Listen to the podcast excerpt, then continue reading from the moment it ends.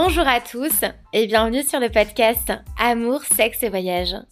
À l'occasion de l'épisode du jour, j'ai le plaisir d'échanger avec Aurélie Levaux, fondatrice d'Edoni, une plateforme de santé et bien-être qui propose des accompagnements digitaux pour une sexualité épanouie.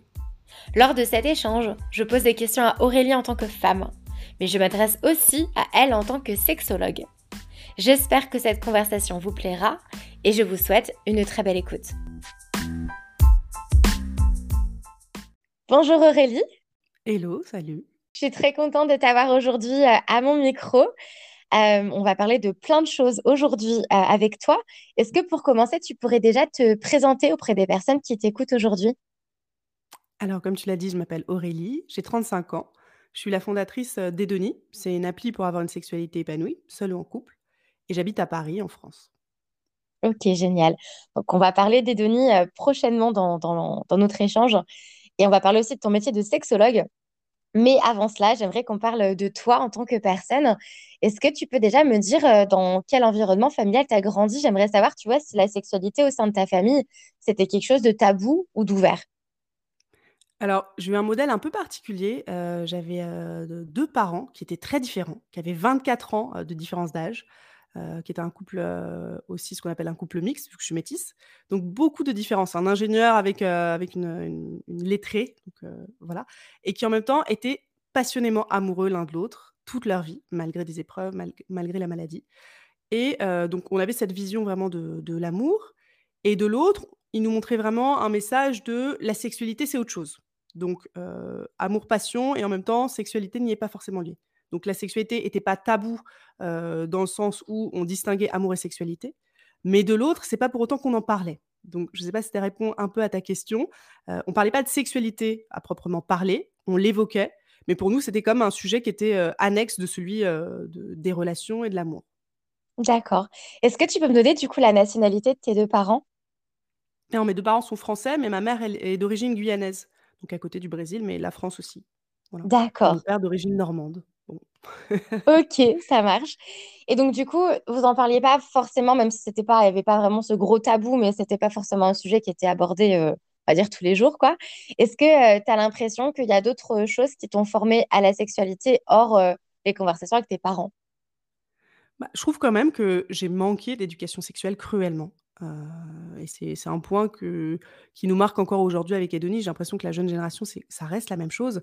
Moi, le, le fait qui m'a marqué, c'est que Pourtant, je lisais je lisais des choses, je parlais avec mes copines, mais la première fois que j'ai eu mes règles, alors c'est pas de la sexualité pure, mais c'est quand même lié, j'ai cru que j'avais un cancer et que j'allais mourir. Enfin, quand j'y repense, c'est quand même assez dramatique de voir du sang et de se dire: «Mon Dieu, je vais mourir», quoi.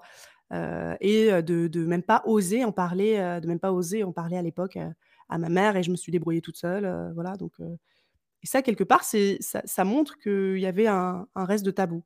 Donc pour la partie sexuelle, moi j'ai toujours été, très intéressée par la sexualité, depuis que j'ai 5, 6, 7 ans, donc c'est vraiment ancien. Et ça a été aussi par le biais de magazines qui étaient volés. les magazines Elle, Marie-Claire, les numéros de l'été, qu'on peut voir où il y a beaucoup de, choses autour de la sexualité. Ça, je les lisais, mais en boucle, parce que du coup, ça m'intéressait beaucoup. mais c'était pas exactement, quand même, quand on y pense, la bonne info. Et sinon, mon éducation sexuelle, c'est je l'ai faite moi-même dans le sens où j'ai exploré mon propre corps et celui des autres. bah, je jouais un peu de manière classique au docteur, donc aussi bien avec des petits garçons que des petites filles. Donc éducation sexuelle un peu, un peu autodidacte, j'ai envie de dire. Ok. Et quand tu parles d'exploration de ton propre corps, est-ce que du coup tu, as commencé la, masturbation quand tu étais enfant, adolescente? Est-ce que tu arrives à te souvenir, tu vois, d'une exploration un petit peu plus poussée de ton anatomie intime? Alors, je me rappelle totalement, de ma première fois, j'ai envie de dire, puisque, j'avais 6 ans à peu près, j'étais en vacances l'été et j'étais couverte de sable. Pour retirer le sable, j'ai pris le jet d'eau de la douche, ça parlera beaucoup aux gens et en fait, en mettant le jet d'eau sur ma vulve, plus sur mon clitoris, sans savoir ce que c'était et ben, j'ai ressenti, une sorte, d'électrocution et au début, je pensais que s'il y avait un problème avec l'électricité et que l'électricité était passée dans l'eau et que j'étais en train de m'électrocuter, mais que ça faisait quand même du plaisir. Donc du coup, j'ai continué, j'ai continué. À la fin, bah, j'avais quand même que 6 ans, mais j'ai eu un orgasme où j'ai, je me rappelle, je, me, suis tombée dans le bain, enfin, je me suis limite évanouie, et, et je me suis dit, ça y est, je vais mourir, quoi. L'électricité, elle m'a tuée. Et finalement, bah non, j'étais de, nouveau là. Et ensuite, euh, bah, j'ai reproduit l'expérience et je me suis rendu compte que mettre le jet d'eau à cette partie-là faisait, heu, faisait beaucoup de bien. Donc à partir de cet été-là, j'ai commencé à prendre beaucoup de douches. Justement pour, heu, pour continuer à explorer et et à me masturber de cette façon. Mais c'est trop bien de découvrir euh, son corps aussi tôt, finalement, de voir le pouvoir qu'on qu'il peut avoir.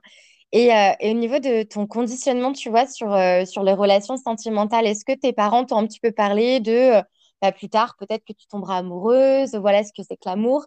Est-ce que tu as eu une éducation par rapport à ça?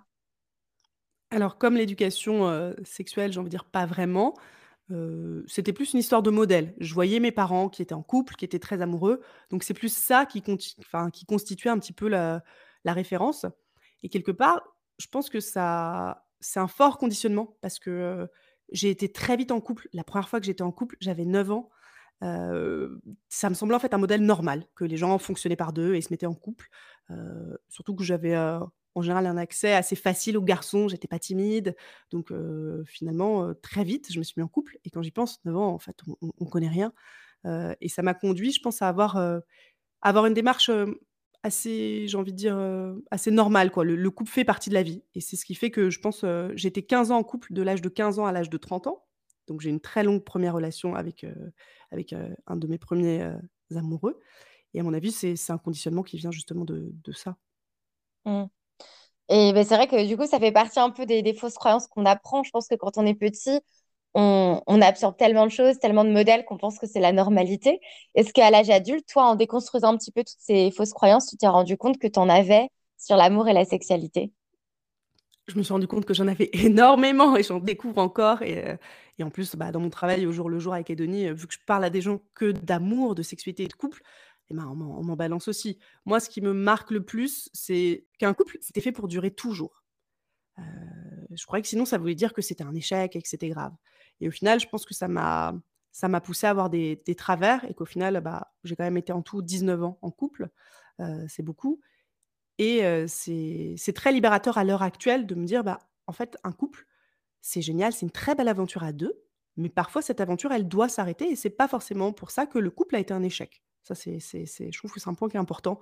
C'est dire, bah, en fait, on peut se séparer pour d'autres raisons que la mort, à proprement parler. Ensuite et c'est un petit peu lié, ce que ce que j'ai vraiment déconstruit, c'est de me dire que c'est pas parce que j'ai envie de quelqu'un sexuellement et que je m'entends bien avec quelqu'un, que ça veut dire que je peux ou que je dois être en couple avec cette personne et ça, c'est incroyable parce que moi, à chaque fois, j'ai quasiment été très peu célibataire, du coup, vu que j'ai fait 15 ans, et et 3 ans et un petit peu après, c'était de me dire: «Bah, je rencontre quelqu'un, j'ai du désir pour cette personne, je m'entends bien, donc ça veut dire que, heu, bah, ça y est, heu, c'est parti» et en fait, ça, je suis totalement revenue de ça et heu, du coup, moi, je sépare 3 un petit peu 3 catégories, ce que j'appelle, bah, sex partner, love partner et life partner. Sex partner, c'est des gens avec qui, bah, je peux avoir une intimité et un très beau rapport sexuel et me connecter, voilà, donc avoir une sexualité en conscience et partager des très beaux moments, de connexion. Love partner, c'est quelqu'un avec qui, je peux être en couple, avec quelqu'un avec qui justement, je peux aimer et life partner, c'est quelqu'un avec qui je me vois me projeter et construire, donc un couple qui va être, heu, longue durée, heu, voilà, vraiment de la projection et en fait, c'est un petit peu, heu, j'ai envie de dire un entonnoir, quoi. Il y a plus de personnes sex partner que love partner et voilà, il y a très peu de personnes avec qui, en fait, on peut être, life partner. Je pense que ça, c'est important et je m'en suis rendu compte, là, à ma à ma dernière séparation. Voilà J'aime beaucoup ces trois catégories. Franchement, ça, ça me parle beaucoup. C'est vrai que c'est intéressant. J'avais jamais vu euh, les choses sous cet angle-là, mais je trouve que c'est très, euh, très imagé et très vrai. Euh, donc, du coup, tu déconstruis, je pense, au fur et à mesure des choses au cours de ta vie. Quand tu grandis, que tu as des expériences, tu mûris et tu te questionnes. Est-ce que là, à l'heure actuelle, de par bah, ton, métier, ton activité de sexologue et tes accompagnements avec d'autres personnes, est-ce que toi, en tant qu'individu, la sexualité prend une grosse place dans ta vie? Que ce soit une, euh, une sexualité, tu vois, seule ou avec euh, une autre personne, d'autres partenaires? alors la sexualité, c'est forcément un point central de ma vie, j'ai envie de dire ça a toujours été ma bah, une sorte de passion et heu et ma mission de vie, mais que ce soit au au niveau de ma propre vie que que qu'aider les autres et je pense qu'en fait, pour comprendre, c'est que la sexualité, vraiment la sexualité en conscience, donc l'épanouissement sexuel, ça a révolutionné ma vie. À 30 ans, j'étais pas forcément, j'étais en couple donc depuis déjà 15 ans, j'étais pas forcément très épanouie, sexuellement. Je savais jouir toute seule que d'une seule façon, j'arrivais pas à jouir avec mon partenaire, enfin, du coup, le rêve un petit peu du du nirvana, avait disparu, quoi et et je suis partie, en fait, à 30 ans en exploration, en quête de moi-même. Heu, j'étais à Goa, en Inde, pour, heu pour, heu, explorer le tantrisme. J'étais au Burning Man, aux États-Unis, pour voir des nouvelles techniques comme, la méditation orgasmique, enfin plein, plein de choses et et c'est là que je me suis rendu compte qu'au final, dans cette quête, dans cette exploration de la sexualité, mais en fait du corps, bah, je me suis trouvée trouvée, quoi. En fait, j'ai rencontré, Aurélie et ça m'a ça a révolutionné toute ma vie. Ça m'a donné les clés, en fait, de d'assumer qui j'étais, de d'avoir plus confiance en moi et heu et heu et vraiment ça a changé ma vie. Donc ça peut sembler un petit peu, un petit peu paradoxal, mais je trouve que la sexualité, quand elle est faite, encore une fois, en conscience, ben, c'est une approche qui est, proche pour moi de prendre soin de soi. C'est du bien-être, c'est prendre le contrôle de sa sexualité, c'est prendre le contrôle de de sa vie, un petit peu. C'est moi, c'est comme ça que je l'ai vécu, en tout cas, comme on pourrait se dire, on se met à la méditation ou ou au yoga, quoi. Donc je pense qu'il y a un fort lien, du coup, entre, heu, ton épanouissement, heu, sexuel et ton épanouissement, heu, perso. Ah bah, c'est totalement lié. C'est bah, j'ai une grosse démarche, d'épanouissement personnel mais la première au centre, je le fais grâce à mon épassem vraiment avec l'épanouissement sexuel, quoi. C'est une façon pour moi de d'avoir osé devenir qui je suis et et je continue. Parce qu'en fait, je trouve que le plaisir, l'extase que je vis, heu, justement, grâce à ma sexualité, heu, du coup maintenant qui est très différente, de celle, de celle où j'étais où j'étais bloquée en fait, maintenant avec une sexualité, très très jouissive, avec beaucoup de plaisir, bah, en fait, ça donne ça donne du pouvoir quoi de ressentir ça. C'est gratuit, c'est quelque chose qu'on peut avoir, directement dans son quotidien.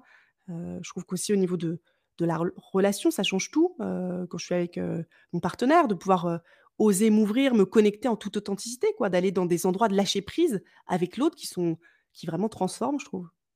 Mmh. C'est hyper inspirant. J'aimerais, heu, du coup, m'adresser un petit peu, du coup, à la sexothérapeute que tu es. Hem, est-ce que tu peux me dire un petit peu par rapport aux personnes que tu que tu vois en consultation, quelles sont les les principales, heu, fausses croyances que que les gens rencontrent dans leur vie? Parce que tu m'as un petit peu parlé des tiennes sur, l'amour et la sexualité, mais j'imagine que tu dois rencontrer beaucoup de personnes qui ont, des fausses croyances qui parfois sont assez similaires. Est-ce que tu peux m'en donner quelques-unes?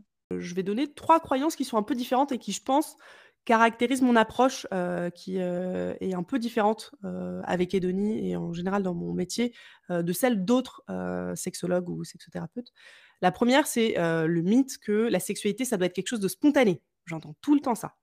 De dire en fait, si on planifie le rapport sexuel, si on planifie la sexualité, c'est qu'il y a un problème. Alors qu'en fait, pas du tout. Dans un couple qui se connaît, dans un couple qui partage un quotidien, heu, qui est en concubinage, qui vit ensemble, quelque part, planifier des plages horaires de liberté, heu, pour le couple, de spontanéité, où va y avoir sexualité ou pas, en fait, quelque part, ça permet de préserver la sexualité. Donc ça, c'est le premier mythe, de croire que ça doit se faire comme ça, c'est spontané, heu, on va rentrer avec les courses, on va coucher l'enfant et directement on va se retrouver, à faire, une levrette en plein milieu du salon. Dans les faits, ça arrive quand même super rarement. Donc avoir des espaces où on est on est libre d'être que 2, surtout quand on est jeunes parents, ça c'est, heu, ça c'est une des clés, je crois et c'est une chose que j'entends beaucoup. Heu, une autre chose, c'est de de croire que si ma sexualité va mal, mon couple va mal et vice versa. Dire, heu: «Bah, j'ai une bonne sexualité donc ça veut dire que je dois être avec cette personne et que mon couple va bien». Ce que j'explique aux gens en général et c'est ce qu'on explique dans dans où on va travailler justement les les 2 aspects, c'est qu'on a quand on est avec quelqu'un en couple, on a 2 relations en fait. On a une relation qui est une relation qui est émotionnelle, donc où on va travailler plus l'intimité et on a une relation qui est une relation de corps, une relation physique et en fait, ces 2 relations sont liées, mais elles vont pas forcément dans le même sens et ça, ça aide beaucoup les gens et ça les déculpabilise de dire: «Bah ouais, d'accord, je comprends. On a une forte relation, heu, émotionnelle, on a une très forte connexion, mais heu, pour le moment, bah, notre relation physique, heu, elle est moins bien et on va la travailler» ou l'inverse. Ça, je trouve que c'est, c'est c'est une approche un petit peu déculpabilisante.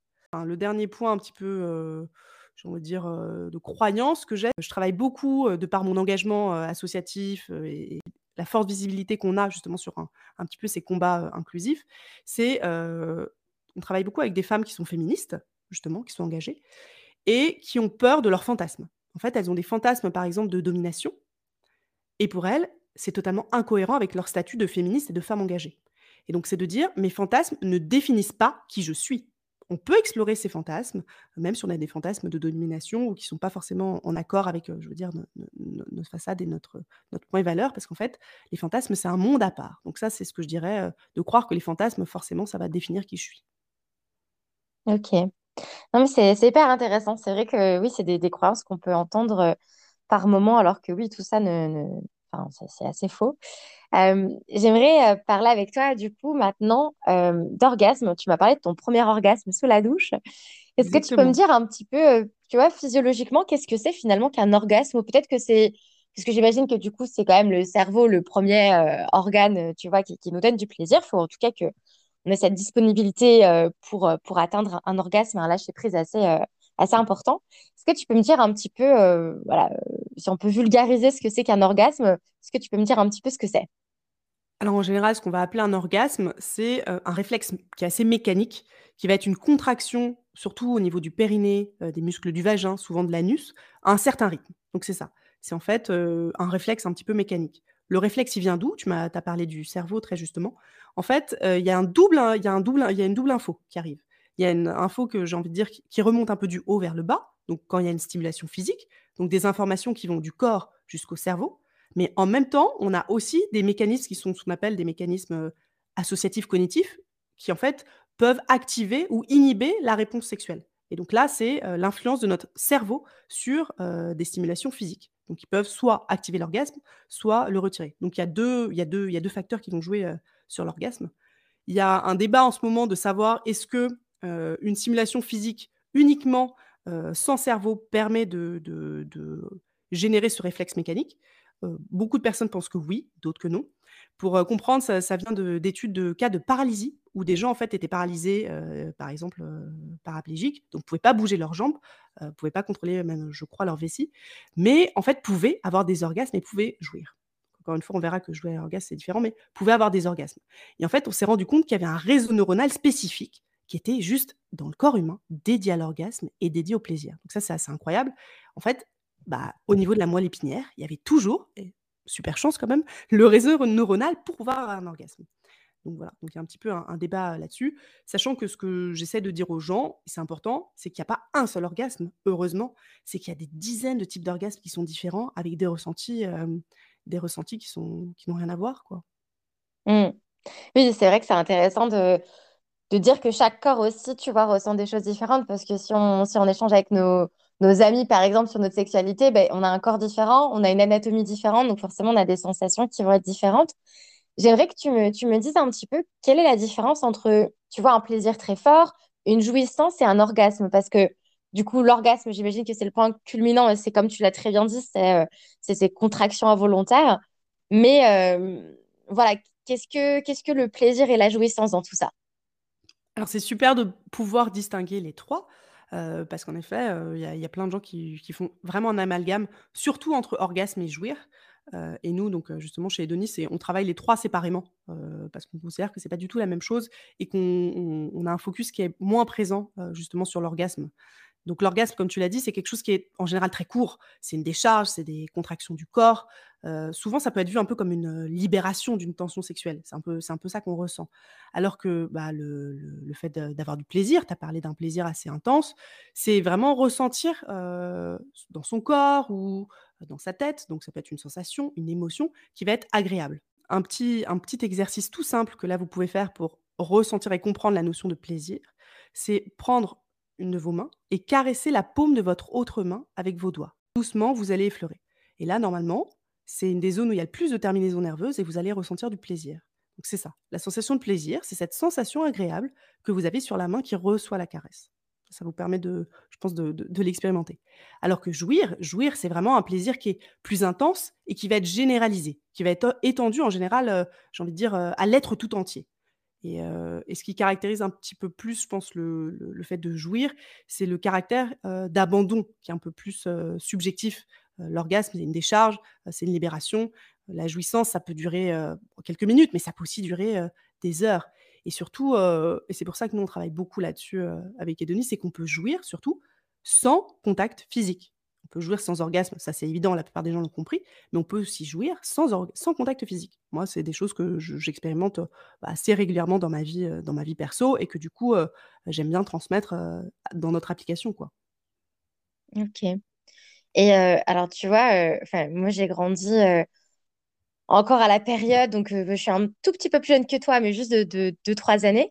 Et, et à l'époque de mon adolescence, il y avait vraiment la distinction pour, pour les personnes qui avaient un vagin, les, les femmes ou les personnes du coup possédant un vagin. il y avait vraiment la distinction entre voilà, t'es clitoridienne ou t'es vaginale. J'aimerais du coup que tu me dises si c'est bien un mythe alors moi, je différencie de manière un peu plus large, tout ça. Déjà, il faut savoir que, enfin, je sais plus quelle est la stat exacte, mais plus de 90% et je crois que c'est même plus que ça, des femmes sont clitoridiennes. Donc, souvent, j'ai des gens qui me disent, «Ma partenaire, non, non, elle, est vaginale». En fait, dans 90% des cas, vous pouvez toucher le clitoris de la personne, c'est quasiment sûr que c'est ça qui va lui donner le plus de plaisir. Encore une fois, ça, c'est sur une sexualité, j'ai envie de dire, un peu, de base, euh, parce nous, c'est quelque chose qu'on travaille pour aller découvrir les, autres points. Pour répondre à ta question de vaginal ou clitoridien, moi, je le différencie. Euh, je différencie, mais c'est plus de savoir est-ce qu'on va stimuler le clitoris sur sa partie externe, donc ce qu'on appelle le clitoris qui est le, petit bourgeon qui est visible, ou sur la partie du clitoris qui est en interne, donc ce qu'on va appeler vaginal. Mais dans les deux cas, on va stimuler le clitoris. C'est juste est-ce qu'on le stimule de l'extérieur ou de l'intérieur? Mais la différence, elle est quand même importante parce que le ressenti n'est pas le même. Donc moi, je différencie les deux en précisant bien que dans les deux cas, c'est quand même toucher le clitoris. Et il faut quand même préciser qu'il y a beaucoup d'autres types d'orgasmes, pas du tout que vaginal clitoridien. même au niveau du vagin, par exemple, il y a un orgasme qui est un petit peu moins connu, c'est l'orgasme du col de l'utérus. Je ne sais pas s'il y a des gens qui l'ont déjà expérimenté, c'est assez incroyable. C'est un orgasme qui se travaille, qui est un orgasme très profond, très intense, et voilà, qui n'a encore une fois rien à voir. Et oui, du coup, c'est hyper intéressant de voir qu'au final, il y a plein de, plein de façons de, ressentir beaucoup, beaucoup de plaisir et, euh, de la jouissance et d'obtenir des orgasmes par différents biais. Est-ce que tu peux me parler maintenant euh, des personnes qui possèdent un pénis? Euh, Est-ce que pour, pour les, les, hommes, il y a aussi différentes façons d'atteindre un orgasme? Alors, il y a les deux. C'est non seulement les hommes ont plusieurs types d'orgasmes, donc exactement comme les femmes, je pense notamment au plus connu, enfin qui est le deuxième, c'est un petit peu l'orgasme prostatique. Donc c'est-à-dire par stimulation en général interne, mais pas forcément. Peut avoir une stimulation qui est également externe, donc entre l'anus et les testicules, de la prostate, qui peut arriver à un orgasme qui est un orgasme prostatique, qui est très différent de l'orgasme plus basique que connaissent les hommes. Et encore une fois, c'est ce que tu dis, il y a plusieurs façons d'atteindre ces orgasmes qui sont aussi différents notamment par une exploration de son propre corps et, ne pas tout concentrer sur les organes génitaux. Mais ça, c'est des, pratiques qui sont des pratiques un petit peu plus bah, d'épanouissement sexuel que nous, on a justement dans, dans la pliédonie et qui nécessitent de, se pencher un petit peu dessus. Ok. Et, est-ce que toi, tu, as l'impression qu'on est un petit peu dans, une quête performative, même au niveau de la, de la sexualité, puisqu'on est dans une société qui est assez performative Est-ce que tu as l'impression que les injonctions sociales s'invitent aussi un petit peu dans, les chambres à coucher des gens? Bah, c'est catastrophique, un point incroyable. Non, mais moi, je le vois tout le temps et c'est pour ça qu'on prône vraiment une sexualité qui soit sans pression. Mmh. J'ai tout le temps des, des, des, gens qui parlent, alors souvent, c'est de dire je dois jouir, c'est exactement ce que tu dis. Cette pression à jouir, c'est, elle est dingue, quoi. C'est comme si, enfin, j'ai même rencontré des gens qui avaient des KPI, quoi, avec des tableaux en disant bah, mon taux de transformation, il est de temps, quoi. C'est pas, pas, possible. On, est sur une approche qui est une approche bien-être, plaisir, connexion, et pas une approche performance. Et même pour, pour les hommes, donc ça peut être une pression de, de faire jouir l'autre, que ce soit faire jouir un, un, homme, une femme ou, autre, mais ça peut aussi être juste de devoir tenir et avoir une érection. C'est une énorme pression. Et au-delà de, de, des individus, même sur le couple, la pression, elle est énorme. Déjà, enfin, les gens qui me disent je dois jouer en même temps, c'est horrible de se rajouter cette pression. Il y a déjà tellement d'autres choses à explorer que de devoir se rajouter cette pression de, la jouissance et d'avoir un orgasme en même temps. Pareil sur le nombre de rapports sexuels par mois, sinon le couple, attention, ne fonctionne pas et il y a un souci. Donc en effet, moi, l'approche, et c'est vraiment ce qu'on essaye de faire et pour laquelle on est engagé, c'est une sexualité qui soit sans pression, une approche, une sexualité qui remette au cœur du, débat le plaisir et la connexion, que ce soit le, fait de prendre du plaisir, de donner du plaisir, ou, ouais, ou vraiment de, se connecter et pas d'être dans une démarche de, performance. Mmh. Oui, parce que je pense qu'au final, plus on a de pression, moins émotionnellement on peut se, se connecter à l'autre et à ses propres sensations aussi. Donc, euh, finalement, c'est pas, c'est pas gage de, de, de, bah, de sexualité épanouie. Euh, est-ce que tu pourrais me dire un petit peu de quelle pression il faut qu'on qu'on arrive un petit peu à se libérer, tu vois, les personnes qui sont actives sexuellement? Euh, comment est-ce qu'on peut réussir à, se connecter davantage à, l'acte sexuel et à arrêter de toujours penser à la performance? Alors, il y a trois points qui me viennent. Le premier, bah, c'est ce qu'on a dit, c'est de revoir l'approche globale de la sexualité. C'est vraiment, euh, changer de mindset. C'est de retirer, euh, la notion de performance. Donc de chercher le plaisir et la connexion et pas de chercher l'orgasme. De voir l'orgasme comme une option et pas comme une obligation. Et ça, ça change tout. Et le communiquer à son partenaire, de dire, OK, bah écoute, euh, on est là pour avoir du plaisir, pour passer un bon moment.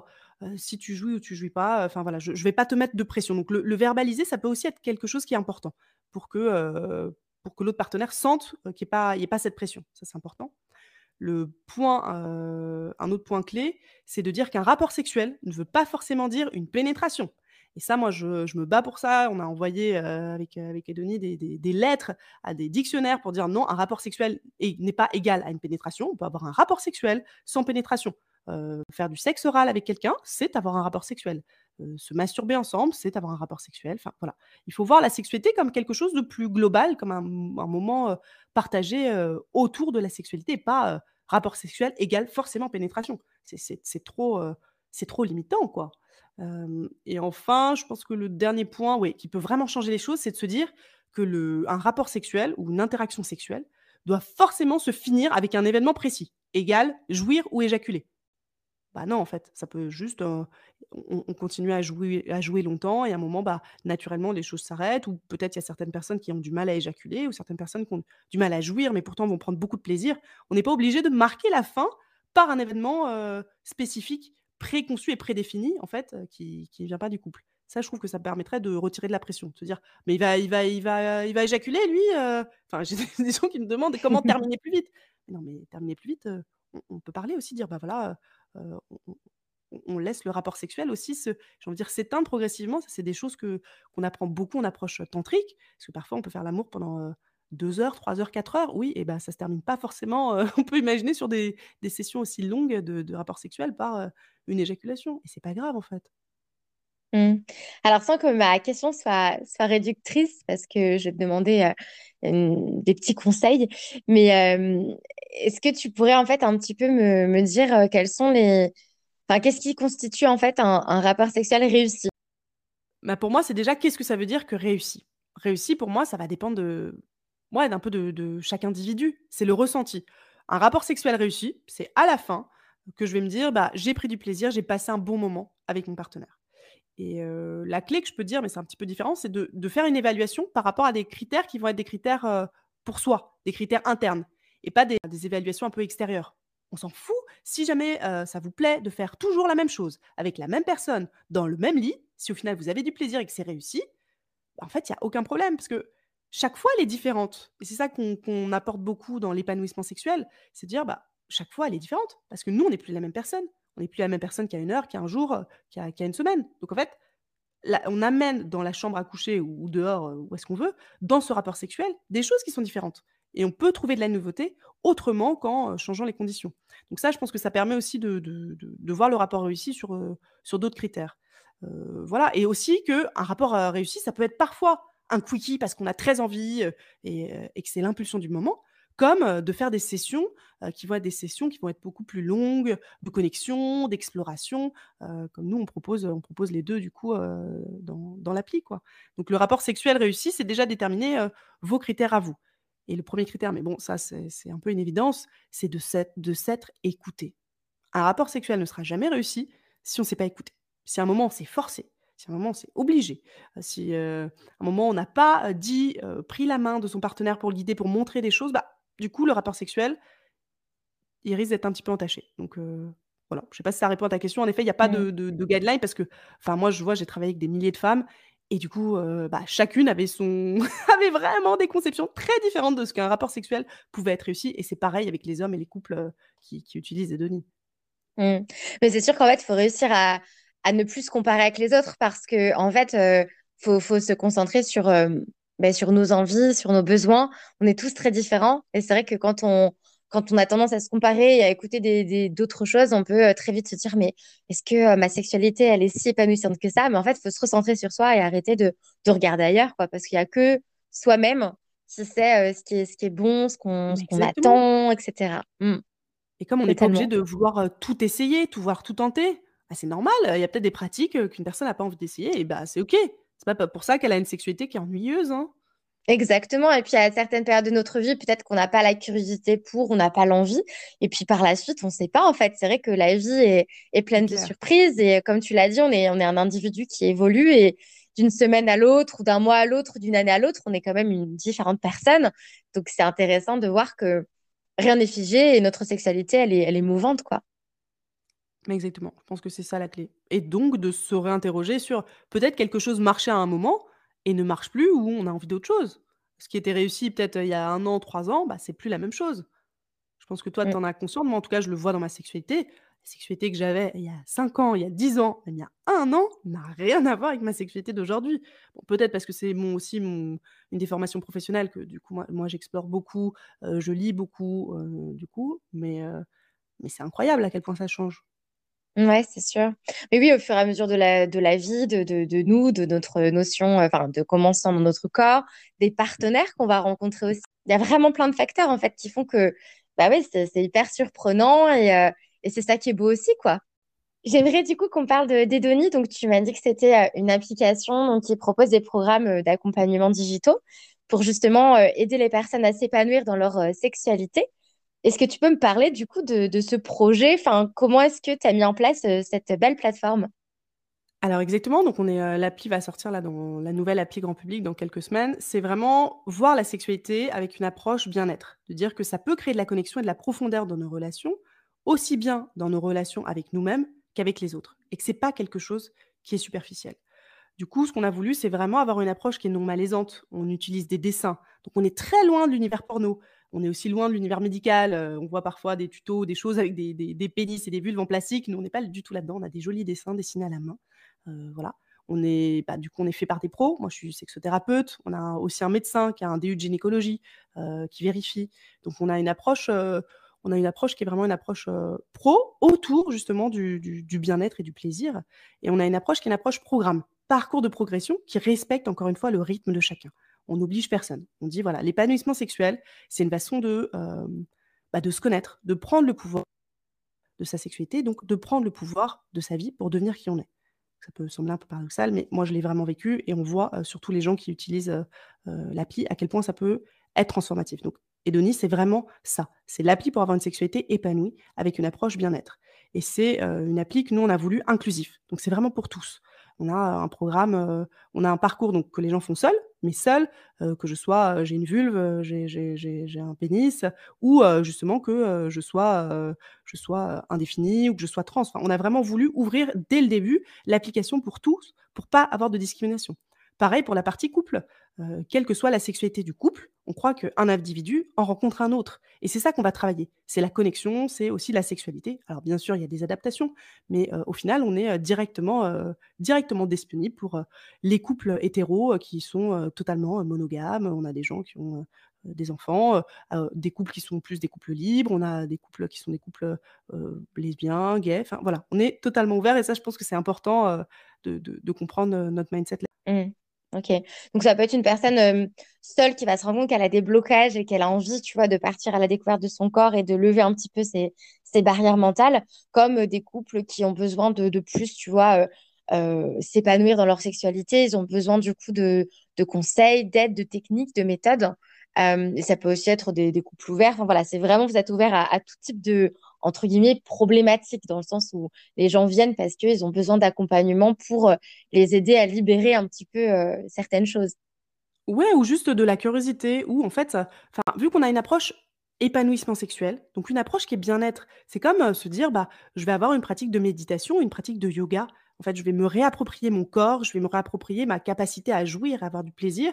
Et en fait, je le fais dans une démarche de mieux me connaître et de, me développer. Donc c'est vraiment cette approche-là, ce qui fait que c'est ouvert à beaucoup de monde. Alors bien sûr, on a certaines personnes qui ont un rapport au corps qui peut être compliqué, des femmes qui n'arrivent pas à jouir, mais pas forcément. On a des couples qui vont très bien, ont juste envie un petit peu de bah, d'aller plus loin quoi dans la connexion cuisson. On a aussi des couples qui sont à la limite de séparer, qui viennent nous voir un petit peu en, dernier recours. Donc c'est ça qui est intéressant aussi, c'est qu'on on a une approche, vu qu'on a une approche de la sexualité comme j'ai envie de dire, un peu vecteur d'appropriation de son identité et de connexion, et ben, du coup, on on parle à tout le monde. C'est ce que je dis, c'est comme le yoga ou la méditation. Ça peut être Mmh. bénéfique pour tout le monde. Ouais, c'est vrai. Oui, puis tu peux être très heureux dans ta vie sexuelle, mais te dire qu'en fait, elle pourrait être encore plus épanouissante si euh, tu la libérais davantage, parce qu'on a quand même tous, je pense, euh, de par euh, notre éducation, etc., on a toujours peut-être un peu des, des freins ou des croyances limitantes qui restent. Et donc, du coup, d'ouvrir encore plus le champ des possibles, c'est, cool, quoi. Enfin, de dire que j'ai déjà une bonne sexualité, mais elle peut être encore plus puissante que ça, quoi. Et ça, c'est quelque chose que je dis souvent. On me dit: «Non, mais heu, ma sexualité, ça va».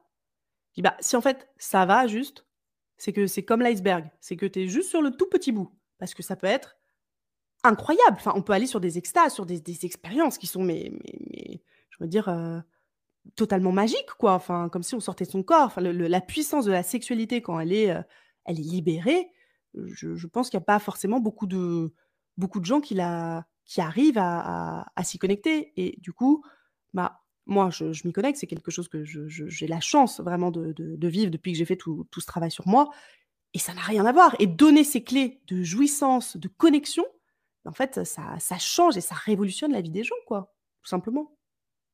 Mais d'ailleurs, plus tôt, tu m'as parlé que tu étais partie en Inde, à Goa, pour, euh, pour euh, justement te, un petit peu te former sur le sexe tantrique. Est-ce que tu peux m'en parler un petit peu? Parce que moi, ça me, ça me fascine. J'ai jamais testé le sexe tan- tantrique, mais je pense que c'est quelque chose qui serait fait pour moi. Est-ce que tu peux un petit peu me parler de, de, de, de, voilà, qu'est-ce que ça, qu'est-ce que ça regroupe? Enfin, quels sont les, courants de pensée par rapport à ça? Qu'est-ce que le sexe tantrique euh, réellement? Et comment s'est passée euh, ton expérience en Inde?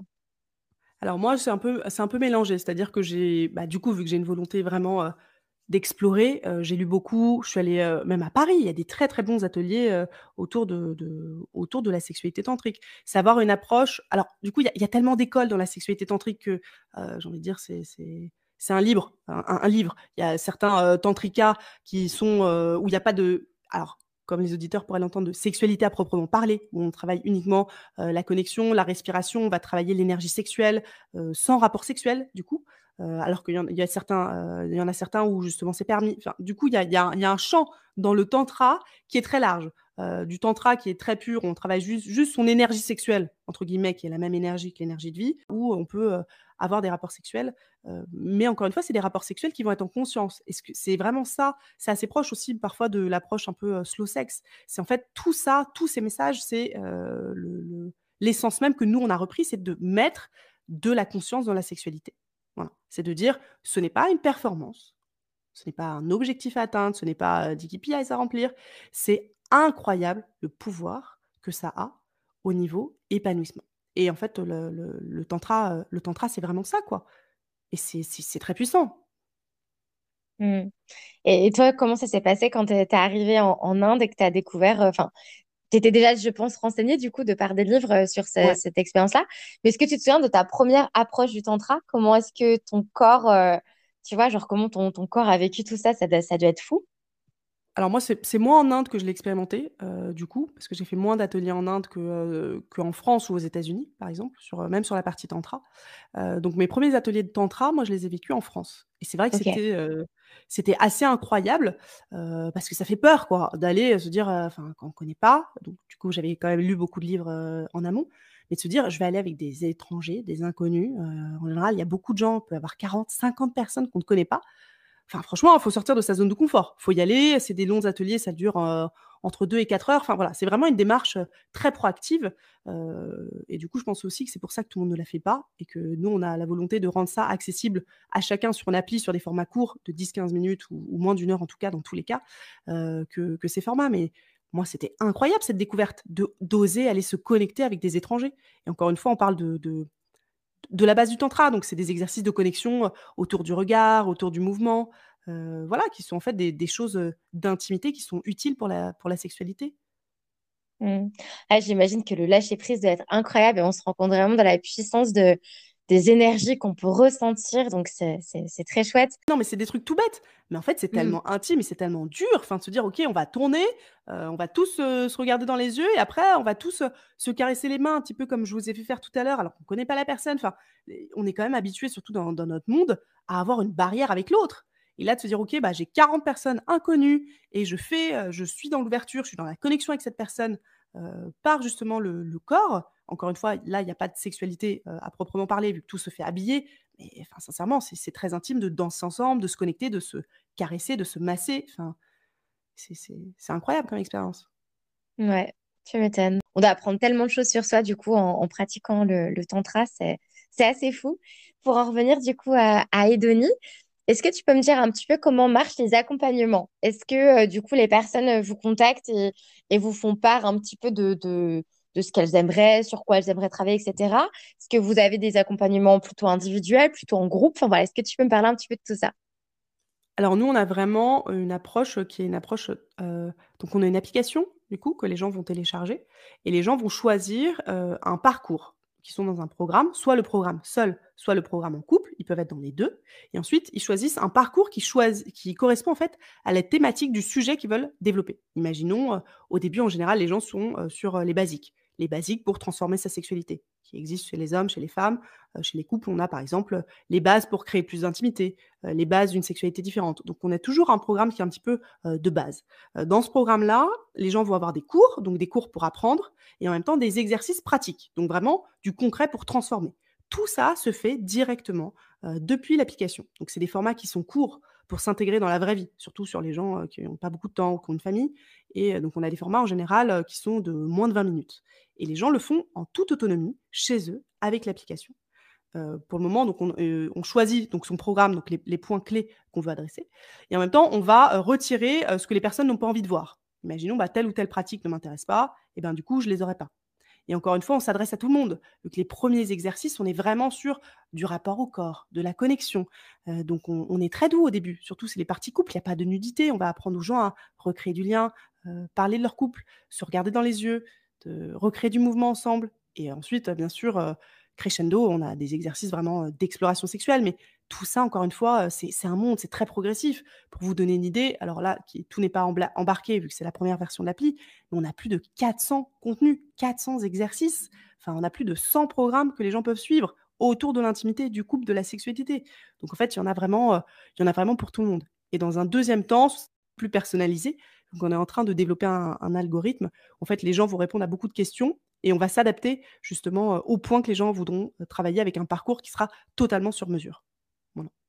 Mmh, c'est génial. Est-ce que tu peux me dire en quoi ton activité de sexothérapeute te fait vibrer? Je pense que du coup, tu apprends beaucoup de choses sur toi à travers du coup les personnes que, que, tu aides. Et le fait aussi d'être dans l'aide à l'autre, ça doit être aussi assez, assez intéressant pour toi. Est-ce que tu peux me dire, voilà, qu'est-ce qui te fait le plus vibrer dans ton métier? Bah, Je trouve que la sexualité, c'est magique. Déjà, c'est incroyable de travailler avec une matière vivante qui est magique. Et grâce à cette magie, qui est quand même gratuite, disponible pour tout le monde, sans différence d'âge, de sexe, d'orientation, on peut changer la vie des gens et les aider à devenir eux-mêmes en passant par ça. Enfin, je trouve que c'est, c'est un outil qui est, incroyable, quoi. Dire on peut se connaître et on peut se connecter avec ça.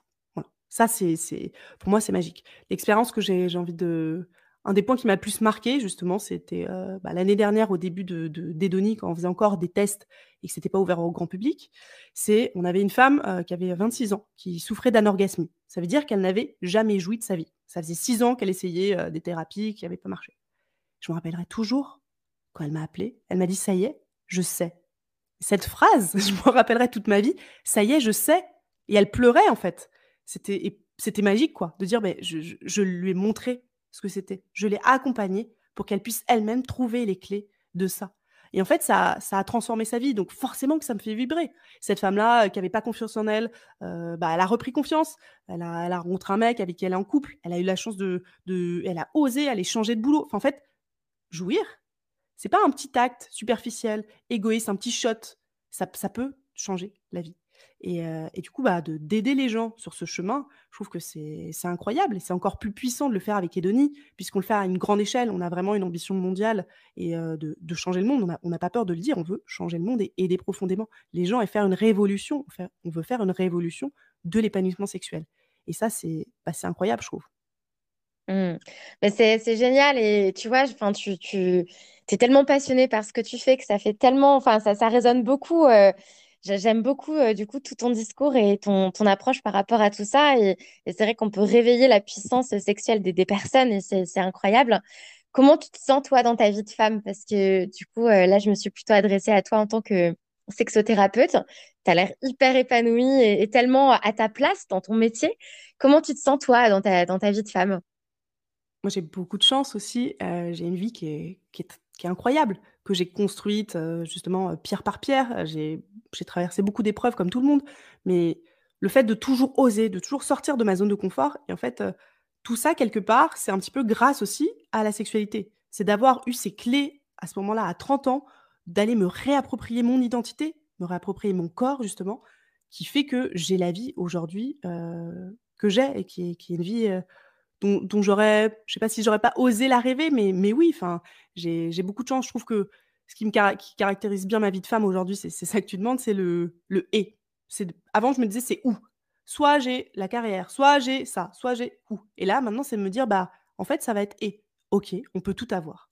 On peut tout avoir. Ok. Bien sûr, ça va demander du travail. Bien sûr, va, tous les curseurs, ils vont pas être euh, au max en même temps. Euh, mais en fait, on peut se dire que bah, on peut monter une start-up ambitieuse. On peut vraiment essayer de changer le monde, d'aider les gens. Euh, on peut aussi, bah, voilà, croire vraiment à la profondeur, aux relations. Moi, par exemple, je, même, avec, euh, même avec tout ça, bah, je suis maman, je suis maman solo. Donc de dire, même en étant maman solo, on peut avoir une start-up, euh, on peut avoir une vie sociale active, on peut faire du sport, on peut faire du yoga. Enfin, voilà, dire que tout est une question aussi de d'organisation, c'est c'est incroyable, quoi. Donc, euh, ouais, moi, j'ai beaucoup de chance dans, dans, ma vie de femme parce que je, suis épanouie sur, sur beaucoup de plans. Et encore une fois, bah, je sais que ça va, ça va continuer, quoi. Mais ça demande du travail. C'est énormément de, d'organisation aussi, de planification, euh, pour pouvoir euh, faire tout ça, justement. Euh, c'est, énorme, mais ça, ça vaut mille fois le coup. À chaque fois que j'étais dans, que je sors de ma zone de confort, c'est, bah, ça qui fait qu'en en fait, la vie devient incroyable, quoi. C'est de pas. Il y a une phrase que disait souvent mon père, c'est choix facile, vie difficile. Choix difficile, vie facile. Et en fait, c'est ça. C'est que souvent, à plein de tournants de ma vie, j'ai pris des choix qui étaient difficiles, vraiment. Et en fait, bah, quelque part, avec le recul, pourtant, je ne suis pas, très vieille, mais c'est ça qui, a tout changé, quoi. Mmh. Mais ça s'entend, tu es vraiment alignée avec, tu vois, tous tes choix de vie et c'est incroyable, c'est magnifique. Comme tu l'as dit, je pense que la réussite d'une vie, c'est vraiment de, réussir à sortir un petit peu de, de ces zones de confort pour apprendre à se découvrir, se connaître euh, et, la sexualité, c'est ouais, une facette euh, qu'on néglige trop, enfin trop, je pense. Je pense qu'on se rend pas forcément compte de la puissance que ça peut euh, avoir et l'impact que la sexualité peut avoir sur tous les pans de notre vie finalement. Donc, donc c'est hyper inspirant tout ce que tu dis. Est-ce qu'il y a des choses que je peux te souhaiter pour la suite? J'imagine que bon bah je, je te souhaite en tout cas pour sûr le meilleur pour pour le développement d'Edonie qui a l'air d'être euh, d'être euh, quelque chose d'incroyable et j'invite vraiment les auditeurs à aller euh, faire un tour sur cette plateforme et à se faire accompagner. Est-ce qu'il y a d'autres choses que je peux te souhaiter pour la suite? Bah, J'ai envie de, de dire on, de permettre à nos nouvelles initiatives de, qui sont des, initiatives très engagées de voir le jour. Par exemple, on a un programme qui sera un programme qui est pro bono pour faire jouir les femmes excisées. Donc, on a aussi plein de choses qui, sont, qui correspondent à notre engagement et bah voilà, ce qu'on peut souhaiter, c'est de, continuer à porter ce combat et faire la révolution euh, euh, au niveau mondial, quoi, pour aider les gens et quelle que soit leur situation, en fait. Justement, d'aller attaquer un petit peu un symbole, justement, du, plaisir, de, priver le corps des femmes du plaisir, justement, par exemple, avec les femmes excisées. Je pense que c'est c'est la suite, quoi. C'est révélateur de, dire, OK, on, va, on va vraiment aider les gens. C'est incroyable. Bah écoute, je mettrai en description de cet épisode euh, les liens d'accès donc euh, à la plateforme évidemment, donc euh, Edoni, et puis à la page aussi Instagram du même nom.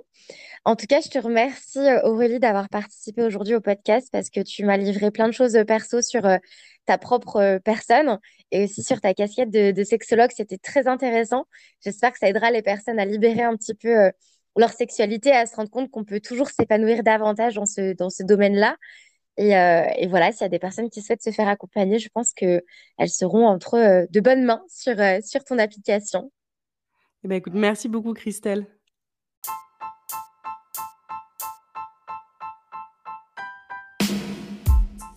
C'est la fin de l'épisode du jour. J'espère qu'il vous a plu et qu'il vous inspirera et vous fera peut-être voyager au cœur d'une sexualité plus épanouie. Vous retrouverez en tout cas en description de cet épisode les liens d'accès à l'application Edoni afin de retrouver les programmes d'accompagnement proposés par Aurélie et son équipe. Quant à moi, je vous retrouve la semaine prochaine avec un tout nouvel invité à mes côtés. D'ici là, prenez soin de vous et à très vite.